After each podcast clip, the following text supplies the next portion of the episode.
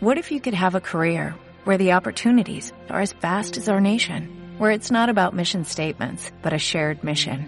At U.S. Customs and Border Protection, we go beyond to protect more than borders, from ship to shore, air to ground, cities to local communities. CBP agents and officers are keeping people safe. Join U.S. Customs and Border Protection and go beyond for something far greater than yourself. Learn more at cbp.gov/careers. Hola a todos, soy Rayen Medina y estoy muy feliz que estés escuchando mi podcast. Acá te iré compartiendo episodio a episodio toda la información necesaria para que te conviertas en el community manager de tu propia marca.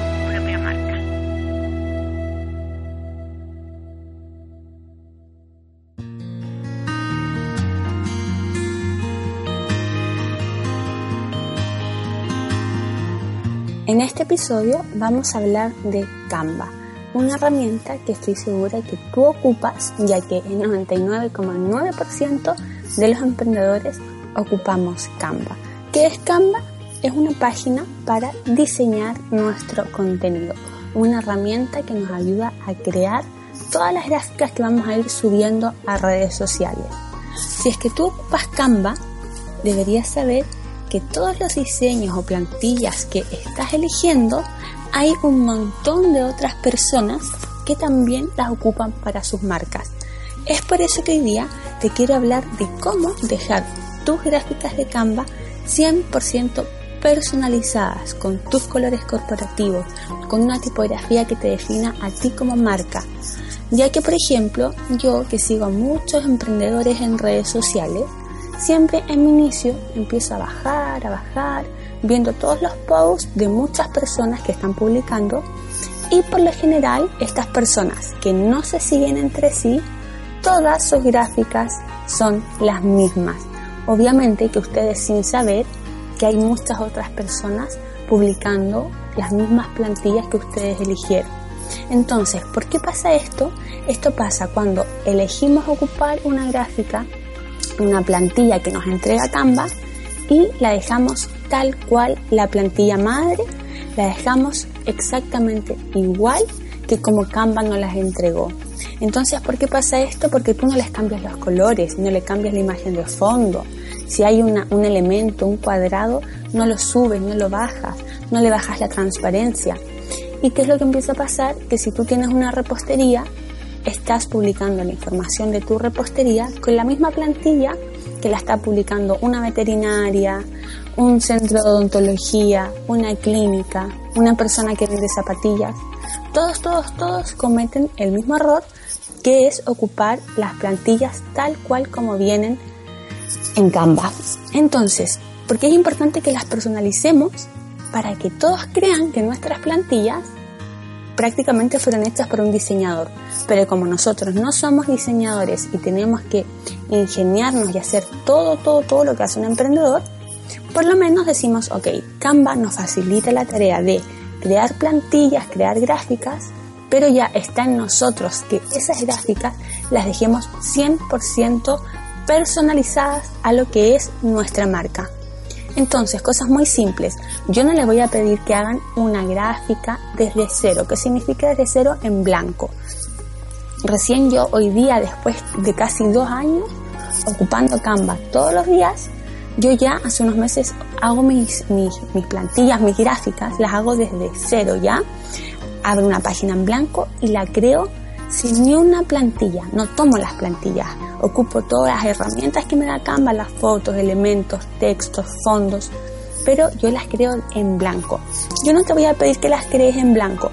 Lo que sí te voy a pedir es que hagas las cosas básicas o que ocupes las herramientas básicas para que te dejes de ocupar las plantillas que al mismo tiempo las están ocupando en todo el mundo, porque además Canva es una página que ocupan en todo el mundo, ¿ya?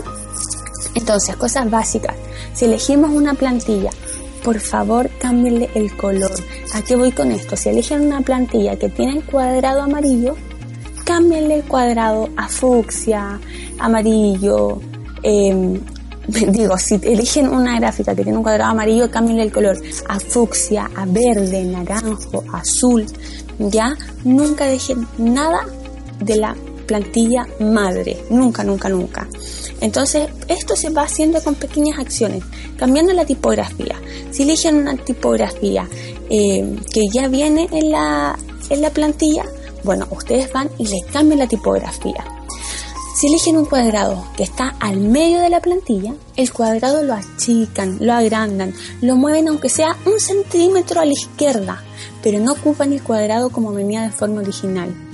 Si la imagen de la plantilla es una foto, ustedes por ningún motivo ocupen la foto que viene en las plantillas, porque esas fotos que vienen en las plantillas están por todo Instagram, todo el mundo ocupa Canva, o sea, por lo menos pongan una foto de ustedes, busquen fotos de los bancos de imágenes, el mismo Canva entrega un banco de imágenes, pero no pongan, no se queden con la misma foto que viene en la plantilla, ¿ok? Cambien la tipografía, el, tamaño de la letra, agrándenla, achíquenla, córranla hacia el lado superior, si, si ya viene en la parte superior, súbanla a la parte de arriba, realmente lo que tienen que hacer es que su gráfica no aparezca, por último, si ustedes dicen, pucha, me cuesta manejarme con Canva, no soy capaz de hacer algo tan tan original, ok, no es necesario que seas un diseñador y que dejes tu gráfica de maravilla, pero por último, esas cosas mínimas, elígete unos colores corporativos y ocupa siempre los mismos colores en todas tus gráficas. Elige unas dos tipografías y ocupa siempre las mismas tipografías en todas tus gráficas. Entonces, cada vez que elijas una plantilla, por lo menos vas a saber qué color ponerle y así no te vas a quedar con el color original que venía en la plantilla.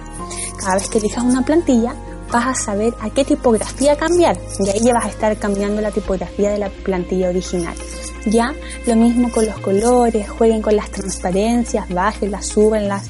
La idea es que haciendo estas plantillas, trabajando todos los días en estas plantillas, logremos que se vean cada día más personalizadas a lo que es mi marca y que podamos hacer de nuestras gráficas de Canva, que hacemos en Canva, unas gráficas que se vean casi 100% profesionales.